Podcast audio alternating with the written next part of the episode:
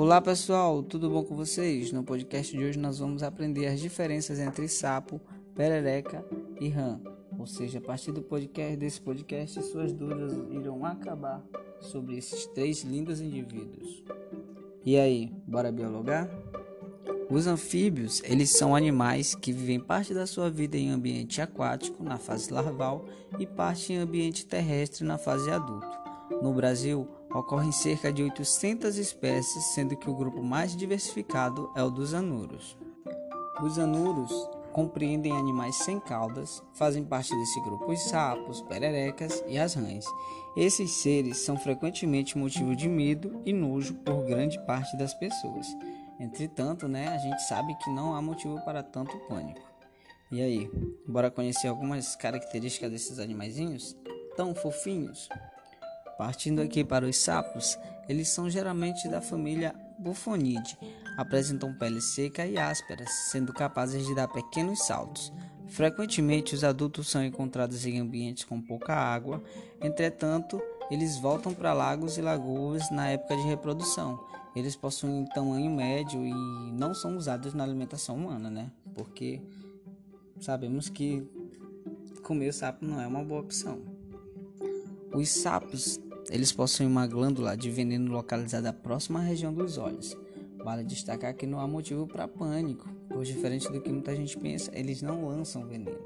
Essas substâncias ela só é liberada quando a glândula é pressionada, ou seja, quando o animal é mordido por outro.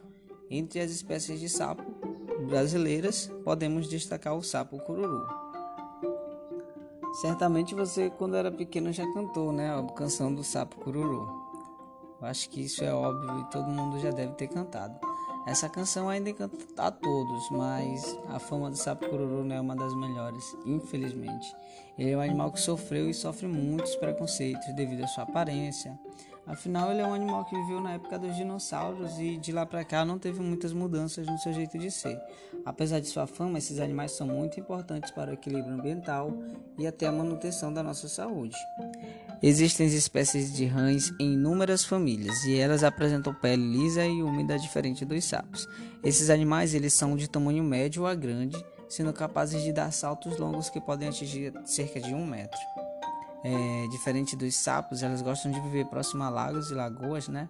A pele é mais fina, como já foi falado, e mais úmida do que a dos sapos, e as suas patas traseiras são muito longas. Elas frequentemente são usadas na culinária. Elas são encontradas em boa parte do mundo, exceto em lugares muito frios, pois elas são mais comuns nas florestas tropicais. A rã, ela captura as presas usando sua língua, que é muito pegajosa. Ela costuma se alimentar de insetos e vermes. Porém, há algumas espécies que comem outras rãs também, como roedores e até répteis. Assim como os sapos, as rãs elas também possuem umas glândulas que produzem veneno, mas esse veneno infelizmente não, não protege ela de cobras, aves e outros inimigos, porque como defesa ela costuma se camuflar no meio ambiente. E mais ainda, sobre esse animal que eu gosto bastante, elas geralmente põem ovos na água, né? Elas podem pôr centenas ou até milhares de ovos e em poucos dias os ovos já se transformam em girinos. Para quem não sabe, os girinos eles são criaturas semelhantes aos peixes que respiram por meio das guelras, né? Ao invés de respirar pelos pulmões. E para se tornar uma rã adulta, esse girino ele perde a causa e, e começa a desenvolver os pulmões e as pernas.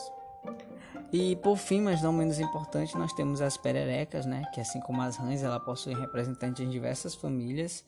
E quando comparada com os sapos, né, e as rãs, elas apresentam tamanho muito reduzido. Sua pele é lisa, né? E bem úmida, como a das rãs, podendo ser diferenciada pelos dedos. É, pelos dedos. Os dedos, os dedos da, das pererecas, eles possuem ventosas que permitem que elas literalmente subam pelas paredes. Essas ventosas elas são tão importantes, uma vez que, que elas possuem hábito arbori, arborícola. Então, há centenas de espécies de perereca, muitas delas, muitas das quais existem aqui no Brasil. Algumas delas são utilizadas na medicina indígena tradicional. Elas vivem em áreas úmidas, como já havia falado, e com vegetação. Em alguns lugares do país, às vezes, às vezes elas podem ser encontradas dentro das residências. Isso talvez assuste muitas pessoas, Ao contrário de mim, eu, eu ficaria muito satisfeito se eu encontrasse uma rã dentro de casa, que eu sou muito fã. E outra característica das pererecas são essas membranas interdigitais que elas possuem entre os dedos. Elas funcionam como, abre aspas, asas, né, que estabilizam os saltos que elas praticam. E assim como as rãs, como eu já havia falado, as pererecas elas também se reproduzem por meio de ovos que dão origem aos girinos, os filhotes. Um ponto triste para acho que para todos os animais e para as pererecas não são diferentes é que elas sofrem né, com a destruição do, do seu ambiente e com a poluição das águas. Algumas espécies brasileiras já são consideradas extintas, apesar de sua aparência despertar medo ou repulsa em muitas pessoas, como já havia falado. Ela, assim como os sapos e as rãs, são importantes né, na, na manutenção do equilíbrio ecológico, pois ajudam a controlar a quantidade de insetos e de pragas.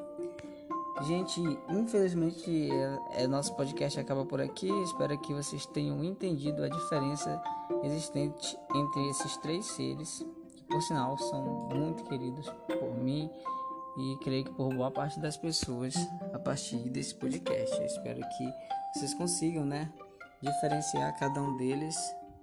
E é isso, até a próxima. Tchau, tchau.